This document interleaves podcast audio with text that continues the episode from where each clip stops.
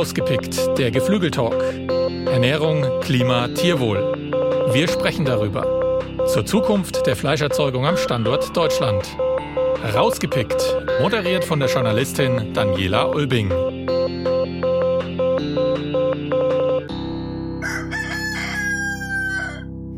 Herzlich willkommen zu Rausgepickt der Geflügeltalk. Mein Name ist Daniela Ulbing und wir starten mit einer neuen Folge, die einen Blick ja auf unsere Teller in die Zukunft wirft.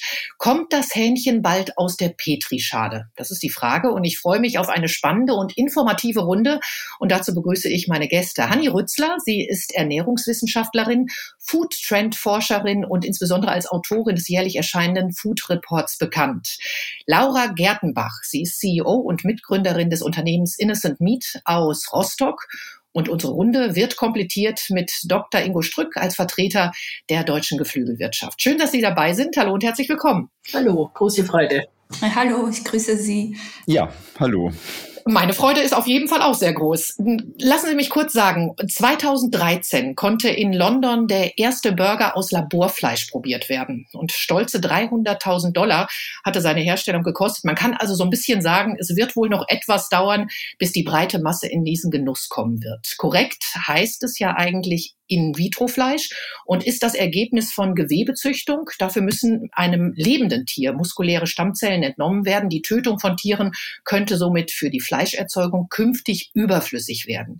Wie sieht die Zukunft auf unseren Tellern aus? Frau Rützler, Sie gehörten zu dem auserwählten Kreis von Food-Spezialisten, die 2013 das erste Laborfleisch oder den ersten Laborburger probieren durfte. Wie hat er denn damals geschmeckt? Können Sie sich noch erinnern? Ja, ich kann mich noch gut erinnern. Es war doch ziemlich aufregend mit viel Security und extra eingeladenen Journalisten mit langer Warteliste, hochgradig aufgeladen die Stimmung.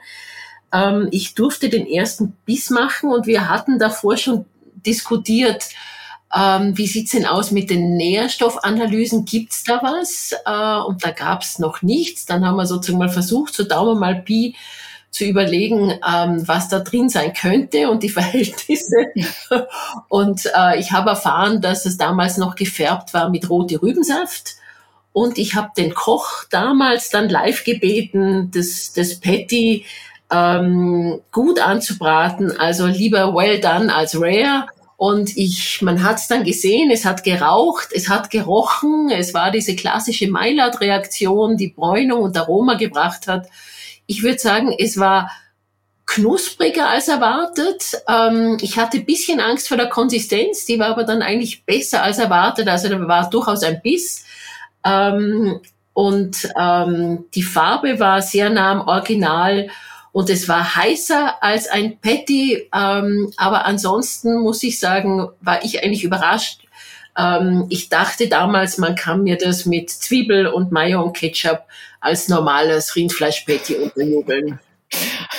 Also das Drumherum hat es dann äh, gegebenenfalls auch ein bisschen ausgemacht. Jetzt sind ja doch ein paar Jahre ins Land gezogen. Frau Gertenbach, Sie kommen aus der Praxis und zwar so richtig. Ihre Eltern sind in der Landwirtschaft tätig. Sie sind also seit Kindheit damit verbunden und bevor Sie Innocent Meat gegründet haben, haben Sie bereits das Fleischgeschäft Oberlecker betrieben. Dort haben Sie Fleisch in Bioqualität vermarktet. Mit Innocent Meat ermöglichen Sie Fleischverarbeitern, Arbeitern, die ja, Abhängigkeit von der konventionellen Landwirtschaft zu durchbrechen und auf Clean Meat, also Laborfleisch, umzustellen. Zum einen würde uns interessieren, wie kam es zu dem Wandel bei Ihnen? Und natürlich äh, bitte erklären Sie auch, wie stellt man Laborfleisch her?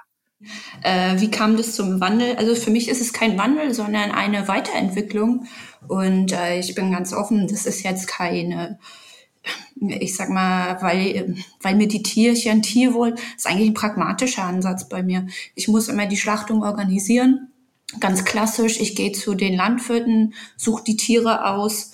Und äh, das ist, ist weiterhin, weil ich das Geschäft noch habe, sehr zeitaufwendig.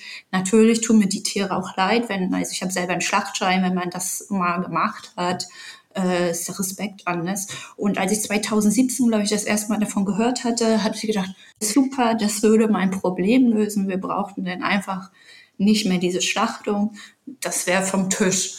Auf der anderen Seite, ähm, Klimawandel ist, was wir in der Landwirtschaft tagtäglich sehen. Äh, angefangen von der Weihnachtsbaumzucht äh, bis hin zu, äh, sag ich mal, Ackerpflanzen Und äh, Cultured Meat ist für mich einfach eine Option, dort äh, einen positiven Impact zu machen.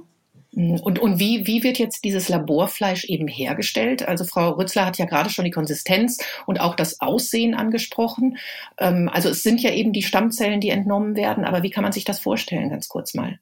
Also genau, bei uns haben wir das so gemacht. Ähm, Im Idealfall kann ich ein lebendes Tier nehmen. Das ist aber in Deutschland, in der Europäischen Union nicht so einfach möglich, weil eine äh, Biopsie als Tierversuch gilt. Also mussten wir ein Schwein schlachten. Wir fangen mit dem Schwein an. Das wird natürlich nicht jetzt wegen den Zellen geschlachtet. Das wäre viel zu teuer. Wir haben sowieso fürs Fleischgeschäft geschlachtet. Äh, man nimmt dann Gewebeproben äh, aus bestimmten Teilzuschnitten des Tieres, äh, um dann die äh, adulten Vorläuferzellen zu bekommen. Also die werden dann aufgereinigt durch ein ganz spezielles Verfahren, was wir entwickelt haben, äh, um am Ende dann diese Zielstammzelle zu bekommen. Man muss äh, betonen, dass es natürlich ganz viele verschiedene Arten von Stammzellen gibt und äh, jedes Unternehmen hat da so seine eigene Strategie, mit welchen Stammzellen die arbeiten möchten. Mhm. Und im Anschluss, wenn ich diese hochreinen Stammzellen habe, müssen die in Kultur gebracht werden, also sie müssen gefüttert werden und in eine Umgebung, die äh, dem Tierkörper ähnlich ist. Das ist der Bioreaktor sozusagen. Und äh, diese Zellen können sich, unsere Zellen können sich halt nur vermehren, wenn wir ihnen eine Art äh, Zellgerüst geben. Und dieses Zellgerüst mimt sozusagen bei uns im Körper ist das Kollagen nach, wo die Zellen drauf atterieren und sich dann differenzieren in das gezielte Gewebe. So, das hört sich ja auf jeden Fall ähm, a kompliziert und nach sehr viel Arbeit an.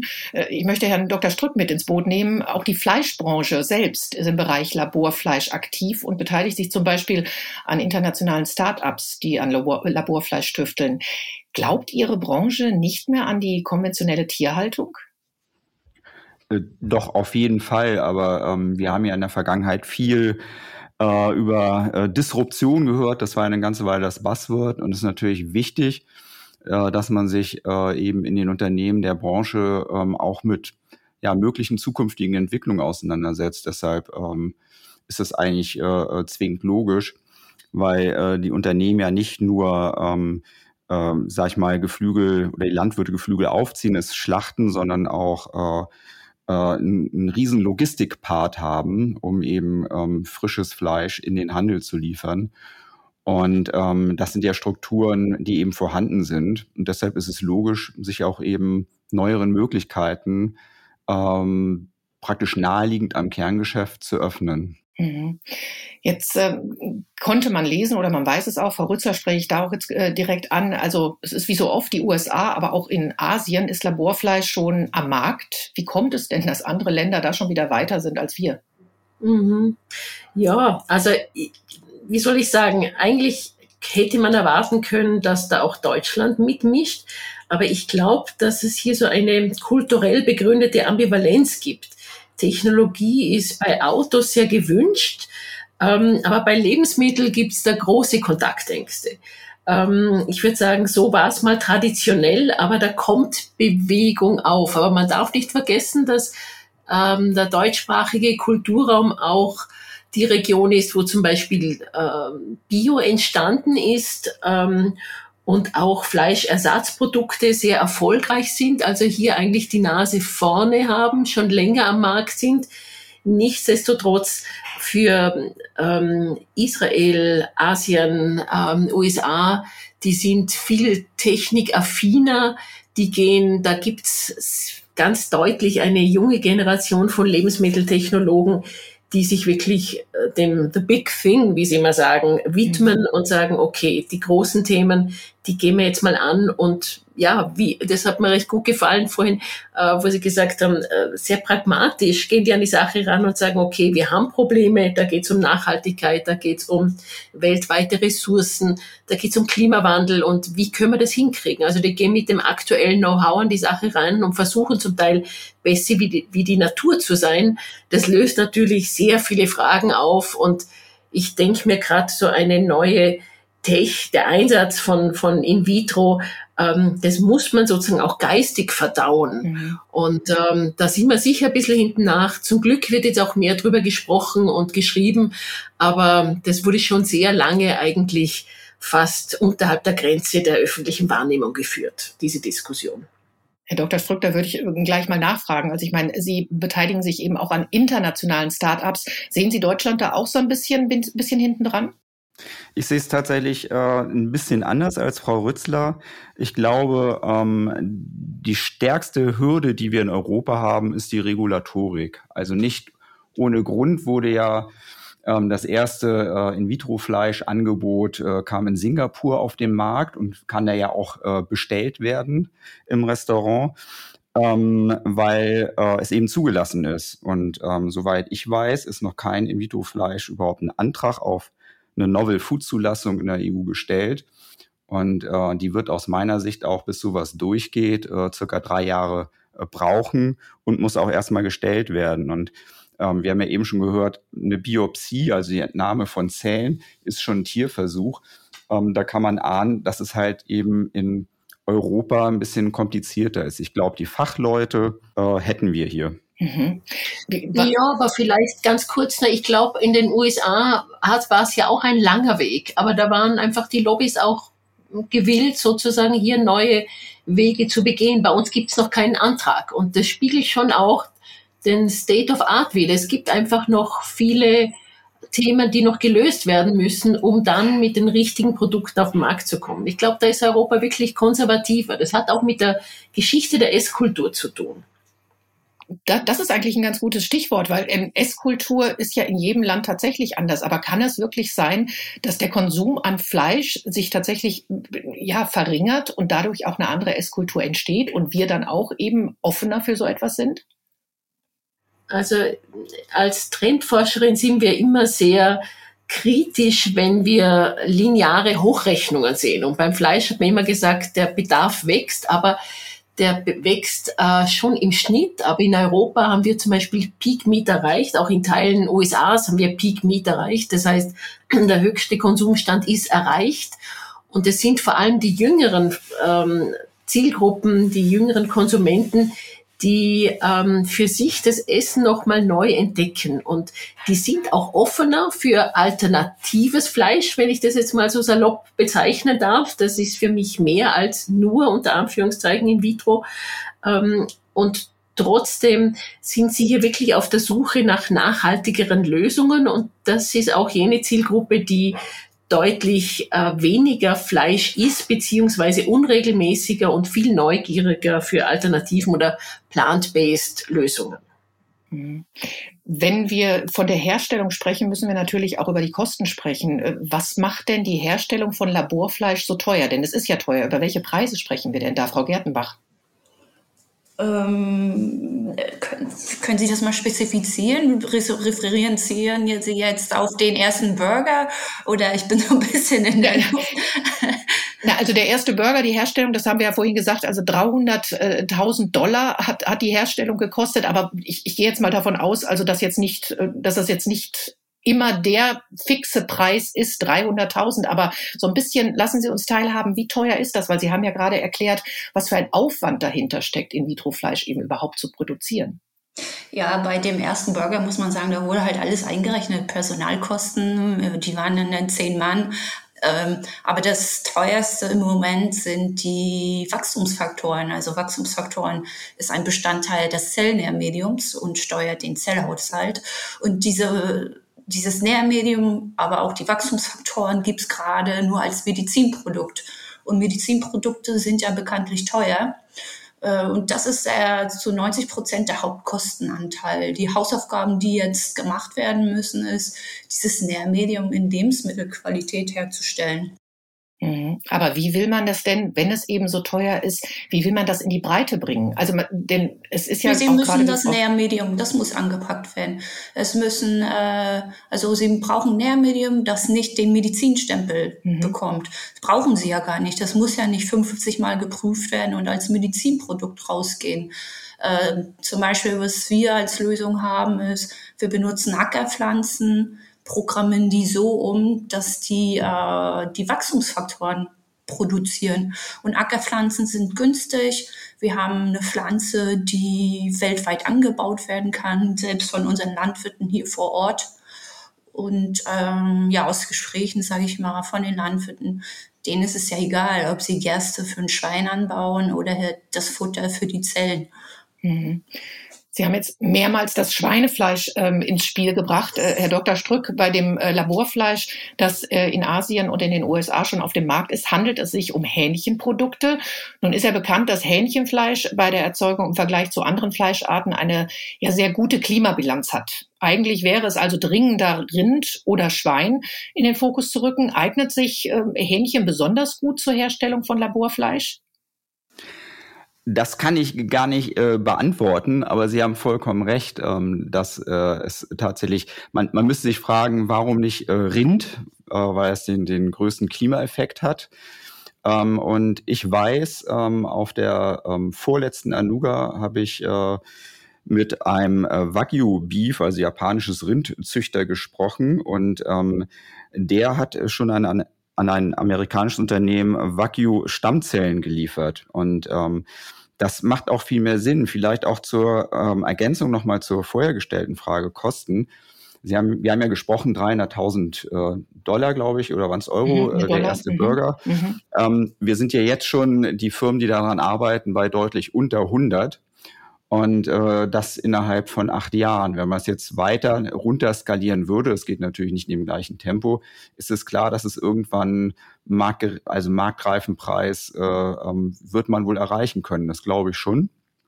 Ähm, und äh, tatsächlich ist es so, wenn Sie sich äh, Preise für äh, Wagyu Beef angucken, macht das eigentlich viel, viel mehr Sinn, weil ähm, Geflügelfleisch ja auch relativ günstig ist. Und ähm, deshalb hat es mich auch gewundert. Aber ähm, warum es so ist, kann ich Ihnen nicht sagen. Hm. Also aus meinem Gesichtspunkt, äh, weil die Mehrheit, also nach Schweinefleisch oder das Hühnchen, das meist wachsende Segment. Also die meisten Companies gehen jetzt nicht unbedingt aus, was jetzt den größten Klimaabdruck hat, sondern gucken, also so machen wir das, wir gucken uns die Zahlen einfach an. Äh, was wird am meisten konsumiert und was macht Sinn, am, am ersten Step auf den Markt zu bringen. Bei Fisch zum Beispiel wundere ich mich immer, warum der Lachs das ist. Das ist eigentlich der Pollack, der meistverkaufte Fisch. Aber um da vielleicht einmal reinzugrätschen, ähm, das ist äh, tatsächlich ein, ein, guter Aspekt, denn äh, Schwein wird ja weltweit aus religiösen Gründen nicht überall verzehrt. Insofern ja, ähm, machen äh, Hähnchen und ähm, Rind wahrscheinlich am meisten Sinn. Ja, ich glaube, das würde ich auch unterstützen, diese Argumentation, ähm, dass es einfach um die Akzeptanz geht, sozusagen hier die Hürde so tief wie möglich zu legen, und da ist die Akzeptanz beim Geflügel äh, deutlich höher. Und bei dem ersten Verkostung im 2013, da war das sozusagen ein Proof of Concept und da war die Idee sozusagen wirklich den Hebel äh, aufs Rindfleisch zu setzen, weil das von den Ressourcen her sicher der größte Hebel wäre. Aber aktuell macht sich sehr wahnsinnig auf. Es gibt ja fast kein Tier, das nicht ähm, versucht wird, mit diesen neuen Technologien ähm, sozusagen herzustellen. Ich habe jetzt auch gelesen, dass Gänseleber, Entenleber Thema sind und da muss ich schon schmunzeln. Also es geht hier sozusagen auch um ein neues politisch korrektes oder eben nachhaltig. Also die Argumentation ist hier sehr vielseitig. Es ist spannend, in welchem Kulturraum sich was durchsetzen wird. Mhm. Aber dann bleiben wir mal bei dem äh, Durchsetzen. Der Umsatz mit konventionellem Fleisch wird ja deutlich zurückgehen, sagt eine Studie. Gleichzeitig steigt die Nachfrage nach pflanzlichen Fleischersatzprodukten stetig an. Liegt im pflanzlichen Fleischersatz ja der wahre oder wichtige Trend oder kann man tatsächlich äh, das Laborfleisch jetzt auch eben mitnehmen? Ähm, vielleicht darf ich da den ersten Aufschlag machen. Ich habe ja. den Eindruck, ähm, dass in unserem Kulturraum das Fleisch, das Zentrum des Tellers, diese Pole Position langsam verliert oder zumindest für immer größere Teile der Gesellschaft. Und ähm, wir haben gesehen, dass in Deutschland die klassischen Fleisch, also eigentlich Wurstersatzprodukte, ähm, sehr rasant sich entwickelt haben und die Akzeptanz sehr schnell gewachsen ist. Das heißt, uns fehlt in vielen Bereichen einfach noch die Fantasie, was wir essen können, wenn wir das Fleisch oder die Wurst oder die Fleischwaren weglassen. Und ich glaube, aktuell braucht sozusagen Alternativen, die es leichter machen. Aber langfristig kann ich mir wirklich vorstellen, dass wir auch uns kulturell hin zu einem breiteren Verständnis von plant-based entwickeln, äh, wo sozusagen das Pflanzliche im weitesten Sinne, also inklusive Cerealien, Hülsenfrüchte, Pseudocerealien, einfach ein, wieder einen höheren Stellenwert bekommt. Aber dafür braucht es neue Rezepturen und Gerichte und das ist gerade ein großes Thema in der Top-Gastronomie sehr viele, sehr prominente Big Names haben sich jetzt nach der Öffnung, äh, nach dem ersten Lockdowns mit Corona sich entschieden, sozusagen vegan oder vegetarisch aufzumachen, weil es einfach spannend ist und weil man damit viel mediale Aufmerksamkeit auch bekommt. Und die versuchen eigentlich neue Gerichte zu entwickeln, wo einem nichts abgeht. Also ich kann das nur unterstützen, was Frau Hutzler äh, sagt. Und äh, ich bin ja auch Ernährungswissenschaftler und ähm, beim Essen spielt halt, wie in vielen Dingen des Lebens, das Gewohnheitsverhalten eine herausragende Rolle. Und das erklärt auch den Erfolg im Moment von ähm, Fleisch- und Wurstersatzprodukten. Wir wollen eigentlich auf das gewohnte, gelernte Essverhalten nicht verzichten. Aber ähm, der eine oder andere eben möchte weniger Fleisch essen und greift dann zu den Alternativen es kann gut sein, dass sich das, dass es, wie ich sage immer, es ist so eine Art Brückentechnologie, weil wir können ja auch äh, einen leckeren ähm, ähm, äh, Gemüseauflauf essen. Ähm, wir brauchen ja nicht äh, das ähm, nachgemachte Produkt, aber es ist eben Gewohnheitsverhalten. Jetzt, aber wenn man, wenn man sich tatsächlich Umfragen ansieht, also äh, gerade auf das Laborfleisch bezogen, ähm, 60 Prozent der Verbraucher haben zumindest eben schon mal von dem Laborfleisch gehört oder gelesen. Also, und das Fleisch eben ohne Schlachtung von Tieren. Es kommt immer wieder das Thema Tierwohl, natürlich auch Klimabilanz äh, mit dahin. Äh, jeder Zweite würde auch dieses Fleisch probieren. Kann man denn dann tatsächlich sagen, das ist die Zukunft? Weil da hatten wir ja eben, oder das ist ja auch die Frage in unserer Reihe, ist das die Zukunft auf unseren Tellern? Wie sieht die aus? Also kann man tatsächlich sagen, einem Fleischliebhaber kann man sein Fleisch einfach nicht nehmen, aber wenn man eben dieses Laborfleisch tatsächlich auf den Markt bringt, da spielt natürlich auch der Marktpreis eine Rolle, den Sie vorhin angesprochen haben, Herr Dr. Strück, kann sich das tatsächlich etablieren? Aus meiner Sicht ja, das ist eben jetzt die Vision. Ähm, vielleicht auch noch, ich erkläre das ein bisschen. ähm, 2013, es war ja äh, ein Beef Burger, also ein Rindfleisch-Burger. Äh, Warum Burger? Es ist ja ähm, auch heute Stand äh, Technik nicht möglich, jetzt ähm, einen Muskel nachzuformen, sondern es wird also eher um ähm, ähm, ja, Fleischzellhaufen gehen, also eher in Richtung Hackfleisch, Minced Meat. Ähm, und ähm, das ist ja auch noch eine Frage. Also nicht, man möchte ja vielleicht auch mal ein ganzes Steak essen. Das wird noch eine ganze Weile dauern, bis da die Technik soweit ist. Ähm, und ähm, ja, das ist auch noch ein wesentlicher Aspekt. Deshalb sind erstmal ja nur Produkte gefragt, wo man eben ähm, praktisch mit ähm, Fleischmassen arbeitet. Also die ersten ähm, Produkte in Singapur sind ja auch äh, Chicken Nuggets ähm, oder ähnlich äh, wie der erste Beef Patty. Also es sind eigentlich eher Hackfleischprodukte, sage ich mal. Frau Gertenbach, Sie aus der Praxis wieder. Also was wünschen Sie sich, damit das tatsächlich oder ist das tatsächlich so eher das Hackfleisch oder was wünschen Sie sich, dass es vielleicht auch schneller vorangeht, wenn man das Wort schneller in dem Zusammenhang äh, tatsächlich auch nehmen kann? Ja, ich möchte nochmal anknüpfen. Ich glaube, dass es einfach mehrere Varianten gibt und die koexistieren, wie Plant-Based und In-vitro-Fleisch. Äh, jetzt meine persönliche Meinung. Ich würde jetzt kein Plant-Based Fleisch essen, weil das ist ja, warum eine gewürzte Erbse essen, die äh, kann ich gleich einen Salat essen, also ähm, für, für einen eingesessenen Fleischesser. ähm, und äh, aber es gibt, ich bin überzeugt, dass es weiterhin Fleisch gibt aus traditioneller Herstellung. Das wird sich dann differenzieren auf die Rassen, Duroc, Vacuum oder bestimmte Geflügelsorten. Und äh, Hackfleisch ha hatte Herr Dr. Strupp schon angedeutet, a technisch, aber da müsste man sich auch mal wieder die Zahlen angucken. Äh, zum Beispiel in Europa oder auch in Deutschland ist Hackfleisch das meistverarbeitete Produkt. Mhm. Und ähm, ich zitiere mal ein Zitat von einem Kunden von uns. Äh, der Geschäftsführer meinte, aus seiner Sicht ist es so, weil Hackfleisch Idioten sicher zuzubereiten ist. Und das fand ich ganz so interessant, ähm, weil viele können auch nicht mehr kochen. und einfach so Hackfleisch Bolognese, es gibt ja, es ist ja sehr vielfältig, das gelingt halt immer. Hm, hm. Aber das heißt also, Sie sehen im Endeffekt tatsächlich eher das Laborfleisch vorne als jetzt eben ja pflanzliche Fleischersatzprodukte.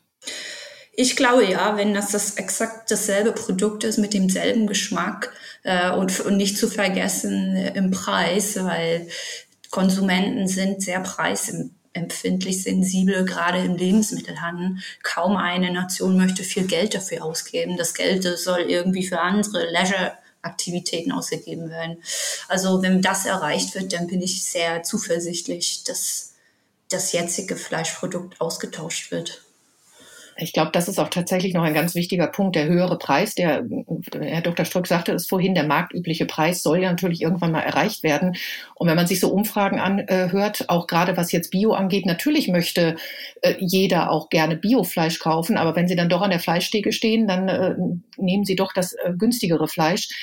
Was glauben Sie da? Ja, wie, ähm, da muss ich fast kurz ganz kurz kommentieren. Ja. Ich glaube, gerade in den letzten eineinhalb, zwei Jahren haben wir gesehen, dass ähm, Bio ist ja wirklich durch die Decke gegangen. Also die Sehnsucht der Konsumenten nach ihrem Qualitätsverständnis ist schon äh, gewachsen. Da geht es nicht nur um den Preis, wobei man sagen muss, ja, Deutschland ist extrem preissensibel, aber es bewegt sich doch. Also ich würde mir eher vorstellen, wenn wir jetzt einen europäischen Blick machen, dass es hier natürlich in Frankreich, Italien, Spanien andere Vorlieben geben wird, die sind nicht so offen für in vitro. Ich glaube, dass die sich gar nicht vorstellen können, auf Fleisch per se zu verzichten, aber vielleicht lernen, mit weniger auszukommen und dass hier andere Alternativen mehr Platz finden. Ich glaube, dass es hier wirklich kulturelle Unterschiede geben wird. Ja. Und für mich spielen hier auch nochmal ähm, Insekten mit hinein, äh, zumindest jetzt beim weltweiten Blick. Ich glaube, Insekten sollte man wirklich als Teil des ganzen Lebensmittelproduktionskette bewusster wahrnehmen und einsetzen. Das sind einfach ganz wertvolle Eiweißquellen, auch tierisches Eiweiß.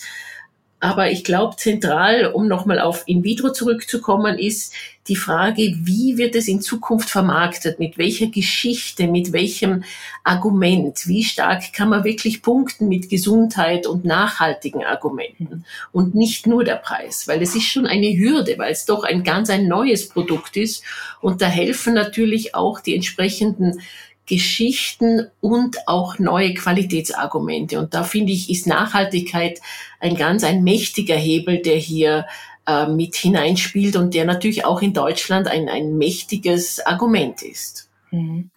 Da würde ich ganz gerne noch mal einsteigen. Also A, äh, gebe ich äh, ähm, Frau Rützler recht. Äh, und äh, was ja das Überraschende ist, es gibt ja auch eine aktuelle Studie aus diesem Jahr von der PAW-Gruppe, dass ja das fand ich spannend, äh, fast 50 Prozent der Veganer und Vegetarier, die kein Fleisch essen, Probierinteresse an Laborfleisch haben. Das ist ja äh, tatsächlich verblüffend. Also äh, tatsächlich eine ganz neue Zielgruppe. Ähm, andererseits ähm, die Frage, wann wird was wie abgelöst? Es wird noch, also in diesem Jahrzehnt, glaube ich, sehen wir in Europa äh, keinen relevanten Verbrauch äh, oder Kauf, Nachfrage nach Cultivated Meat, ähm, weil das dauert einfach noch. Jetzt haben, Sie, jetzt haben Sie mir eigentlich den Spaß vorweggenommen, äh, Herr Dr. Strück, weil ich hätte nämlich so eine schöne Quizfrage gehabt. Eben, wie viele Veganer, Vegetarier äh, tatsächlich äh, bereit wären, In-vitro-Fleisch zu probieren. Jetzt haben Sie es schon fast verraten, weil es gab nämlich eine Studie 2019, da wurden 24.000 Personen europaweit befragt. Ob sie halt tatsächlich, äh, ob sie Laborfleisch sich das vorstellen könnten zu essen. Und ähm, ja, also es waren tatsächlich sehr viele Vegetarier, also die, die gesagt haben, ähm, oder Veganer, die gesagt haben, ja, das würden sie machen. Damals waren es 23,8 Prozent. Ich glaube, das ist eben jetzt, wie Sie sagten, in der aktuellen Studie jetzt auch nochmal äh, gestiegen. Hatten, hatte man Veganer als Zielgruppen auf den Schirm? Nein. Aber äh, es ist äh, ähm, wahrscheinlich hat es äh, eine gewisse Logik, ähm, weil wenn ich jetzt äh, die aktuelle Studie von der PRW-Gruppe, die bezieht sich ja auf Deutschland, also nicht auf Europa, ähm, da ist es ja so, dass A, die Probierbereitschaft wesentlich höher ist bei jüngeren Menschen. Ähm, bei Älteren und Fleischliebhabern, die sind da eher skeptisch und finden das unnatürlich und künstlich. Aber Aufgeschlossenheit, das ist ja auch, was Frau Rützler sagt, wenn wir jetzt jüngere Kohorten angucken, die sind eben neuen Dingen aufgeschlossener gegenüber. Und tatsächlich überraschend ist, dass 48 Prozent der nicht-Fleischesser, also Veganer, Vegetarier, es auf jeden Fall probieren würden. Und für mich steckt da natürlich ähm, äh, ein Grund dahinter, wer auf Fleischkonsum verzichtet aus Tierwohlgründen, ähm, für den ist das dann natürlich eine Alternative. Und wir haben eben in unserem Kulturkreis gelernt, ähm, Fleisch zu essen und lieben eigentlich auch den Geschmack und wollen ungern drauf verzichten. Und wenn es dann eben so eine Art der Produktion gibt, äh, kommen eben wieder welche zurück. Mhm. Sie haben gerade das Tierwohl angesprochen, was ja auch jetzt eben schon mehrmals angesprochen wurde. Also es ist ja nicht das einzige Argument. Es fördert die Gesundheit, also weil kein Einsatz von Antibiotika dabei ist, also frei von Krankheitserregern und Pestiziden. Dann natürlich eben äh, Tierwohl, logischerweise, man muss oder kann auf die Schlachtung von Tieren äh, verzichten und eben die Klimabilanz, die ist äh, auch noch besser. Braucht es eigentlich noch mehr Argumente, um das, es wurde vorhin gesagt, es muss ja medial auch rübergebracht werden, es muss erklärt werden, braucht es noch mehr Argumente, um tatsächlich den Menschen davon zu überzeugen, auch den reinen Fleischliebhaber? Also für mich gibt es da schon noch einige offene Fragen. Es gibt ja ganz unterschiedliche Produktionsweisen. Ähm, als ich 2013 äh, den Burger probiert habe, also das Patty, das war eben nur das Fleisch, äh, ähm, also das faschierte Fleisch. Ähm, damals ähm, waren natürlich noch Antibiotika im Einsatz. Inzwischen gibt es zum Teil diese Wachstumsfaktoren mit Hilfe von genetisch veränderten ähm, ähm, Einzellern. Äh, manche probieren es ganz ohne Gentechnik. Dann auch die, die ganze Nachhaltigkeit der Nährmittelmedien, die ja schon angesprochen wurden, die so mächtig sind aktuell. Da gibt es so viele verschiedene Antworten. Meines Wissens gibt es noch keine Studie, die wirklich offenlegt, wie nachhaltig es ist. Aber die Hoffnung ist natürlich, dass man das in den nächsten Jahren ähm, einfach viel nachhaltiger hinbekommt und dass dahingehend das auch eine neue Zukunftsoption auch für ähm, den landwirtschaftlichen Raum ähm, in, in, in unserem Kulturraum sein kann. Also mhm. ich glaube, da gibt es noch viele Fragen. Äh, die Hoffnung ist groß und die, die Frage ist natürlich, welches Produkt kommt mit welchen Argumenten ähm, wo auf dem Markt. Und ich glaube, die Argumentation wird in den USA anders ausschauen wie in Asien, mhm. ähm, in Spanien, England oder Europa. Ja, Frau Gertenbach, Sie haben ja den Blick von beiden Seiten, eigentlich von allen Seiten jetzt zu dem Thema, äh, das wir gerade besprechen. Welche Argumente hätten Sie denn noch für, vielleicht sogar auch gegen die Produktion? Mm, ich wollte noch mal sagen, also Nährmedien kann man nicht ohne Gentechnik herstellen. Also die Wachstumsfaktoren, weil das sind tierische Proteine, die wachsen nicht einfach in der Pflanze von Natur aus. Man muss schon der Pflanze sagen, dass sie das machen muss und das ist dann Gentechnik. Es kann in Bakterien sein oder in Hilfepilzen. Anders ist es einfach nicht möglich. Mhm. Ähm, also genau. Ähm, ich weiß, dass es Versuche gibt, ja, es ist noch nicht gelöst. Ja, ja. aber das ist, äh, ich, ich finde find ich sehr, sehr unwahrscheinlich. Da mag vielleicht dann am Ende drei Zellen leben, aber so, ich glaube nicht, dass man da ein Produkt rauskriegt. Ähm, Genau, also ich, für mich sind es schon die Nachhaltigkeitsaspekte sehr, sehr, sehr stark, Lebensmittelsicherheit, aber auch ähm, die Nährwerte, weil die angepasst werden können, also speziell Omega-3-Fettsäuren, was jetzt in der Tierzucht bis jetzt noch nicht so gut geklappt hat. Und aber ich bin aber überzeugt, dass es schon am Preis auch ähm, mhm. liegt also ja, in Deutschland, ich habe auch lange in Spanien gelebt, äh, da ist es ähnlich. Sie essen zwar gerne, aber ähm, das Fleisch sollte dann auch nicht zu teuer sein. Also ich bin da sehr skeptisch, wenn ich so Studien lese, der Verbraucher ist bereit, mehr Geld zu bezahlen, das glaube ich einfach nicht so. Ja, das, das hatten wir ja auch vorhin ja. so ganz kurz in Frage gestellt. Also natürlich, wie gesagt, sie sind bereit an sich, aber erstmal muss man das natürlich auf die breite Masse auch äh, verteilen. Also nicht jeder kann es. Genau. Und dann müsste man natürlich auch was im, im Essverhalten äh, verändern. Aber ich glaube, wir sind ja auf dem Weg dahin. Also tatsächlich auch e-, eben dieses Essverhalten anzusprechen. Genau.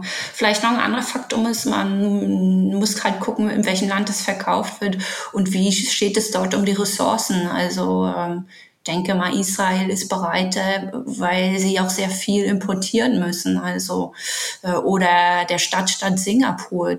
Dort ist einfach ein Bewusstsein, dass die Lebensmittel nicht selber produziert werden können äh, aus Platzmangel, weil gar nicht die Flächen da sind. Und das finde ich ganz, ganz spannend. Also äh, Katar oder Singapur oder Israel sind halt genau die Länder, die halt stark begrenzt sind im eigenen Anbau oder Herstellung von Lebensmitteln, sprich Fleisch. Mhm. Und ich glaube, dass da die Offenheit einfach viel größer ist.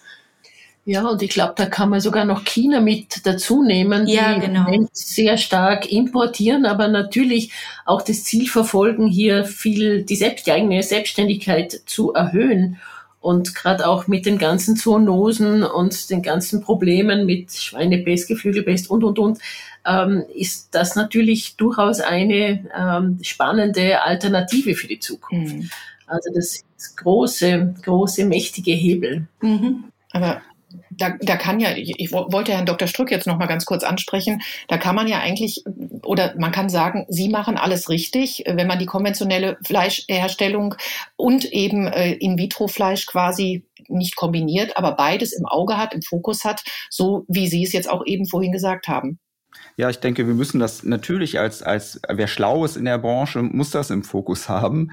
Ähm, aber ähm, aus dem, was wir jetzt gehört haben, ich glaube, ähm, es wird schwierig, äh, ähm, Cultivated Meat in Deutschland zu vermarkten, wenn wir äh, in Nährmedien nicht ohne Gentechnik auskommen, weil das ist in Deutschland einfach No-Go. Ähm, ich glaube aber, da wird auch dran gearbeitet, weil ähm, sonst hätte es keine, äh, ähm, wäre es schwer zu vermarkten. Und Sie haben ja richtig ähm, gesagt und erkannt, im Moment sind es Visionen, die Vorstellung, dass es eben ähm, nachhaltiger produziert werden kann, also klimaschützender äh, oder ressourcenschonender. Das ist ja eine, eine Wette auf die Zukunft, die zu beweisen ist. Und ähm, das wird noch eine Weile dauern. Da sind noch einige Hürden zu nehmen, aber es fließt, das muss man auch sagen, international viel Geld äh, dort hinein. Und ähm, deshalb werden dort Produkte kommen. Und ähm, wie nachher die Bewertung in der Zukunft aussieht, bleibt spannend. Sie haben es gesagt, also der Blick auf unsere Teller bleibt spannend. Ganz kurz zum Schluss an alle. Was kommt denn bei Ihnen Heiligabend auf den Tisch? Kartoffelsalat. Ja, wer fängt an? Jetzt bin ich gespannt. Kartoffelsalat und Würstchen, ganz klassisch bei uns. Aber die, die, die konventionellen Würstchen. Nee, die sind schon aus meinem eigenen Geschäft. Okay. Also ich esse kein Fleisch, also nicht mehr im Restaurant. Vielleicht nicht weiß, wie es geschlachtet wurde oder wie es aufgezogen wird. Dann habe ich da nicht so viel Appetit. Da sind Sie uns einiges voraus dann natürlich, okay. Also Auch bei mir kommt ja. tatsächlich, sorry, ich dränge mich jetzt vor. Ja. ähm, ja, ich am Wochenende und äh, auch an Festtagen stehe ich halt in der Küche. Ähm, das ist bei uns so Usus und das ist eine große Tafel. Meine Frau ist Pesque-Vegetarierin, deshalb wird die beim äh, Hauptgang sicherlich Fisch kriegen. Aber traditionell ist eben nicht das einfache Kartoffelsalat-Würstchenrezept bei uns, sondern fünf Gänge. Und Hauptgang wird wahrscheinlich äh, traditionell bei mir die Ente sein und meine Frau kriegt Fisch. Jetzt haben Sie aber echt vorgelegt, Herr Dr. Ström. Jetzt, ja. jetzt noch Rüssler. ja, also ich bin natürlich auch äh, durch meinen Beruf äh, hochgradig vernetzt. Wir werden im, im Waldviertel am Land wahrscheinlich äh, feiern und ähm, bei uns gibt schon das Biolamm im Gefrierfach. Ich nehme an, das wird's werden. Aber bei mir ist es auch mein Mann, der das entscheidet und ich darf mir dann ähm, den höheren ähm, ähm, Gemüseanteil wünschen. Ich, ich esse Fleisch, aber nicht in großen Mengen. Und ähm, ich nehme an, das wird sicher auch ein mehrgängiges, entspanntes Menü. Gerade im Lockdown ist es doch etwas, äh, spielt das Essen schon eine zentralere Rolle. Und ich glaube, dass auch immer mehr Menschen sich überlegen werden, was sie machen werden und auch wo sie es kaufen. Also ich glaube, dass dieses Bewusstsein auch beim Fleisch steigt. Und vielleicht noch ein Satz. Ähm, ich hatte wirklich den Eindruck, also Wandel passiert ja nicht en bloc, sondern passiert in einigen Teilen der Gesellschaft bei den Pionieren und das dauert. Also als Foodtrend-Forscherin sieht man natürlich sehr viel Bewegung. Ähm, wahrscheinlich hat man den Eindruck, ähm, es bewegt sich schneller als, als der Mainstream. Aber ich habe in den letzten Jahren wirklich den Eindruck, das Thema Fleisch hat sich im Bewusstsein so verschoben, dass die Zukunft vielleicht schneller passiert, als wir uns aktuell vorstellen können. Da haben Sie wohl recht. Dann sind wir mit unserem Podcast aber auch genau richtig, denn das Thema nehmen wir ja auch immer wieder auf, wie sich alles entwickelt, welche Alternativen es gibt und vor allem, worauf man achten muss. Ich bedanke mich recht herzlich in die Runde. Es war ein wirklich sehr interessantes, sehr informatives und spannendes Gespräch. Wir wissen auf jeden Fall, dass noch ähm, einiges zu tun ist und dass sich noch einiges entwickelt, wickeln wird und auch vor allem entwickeln muss.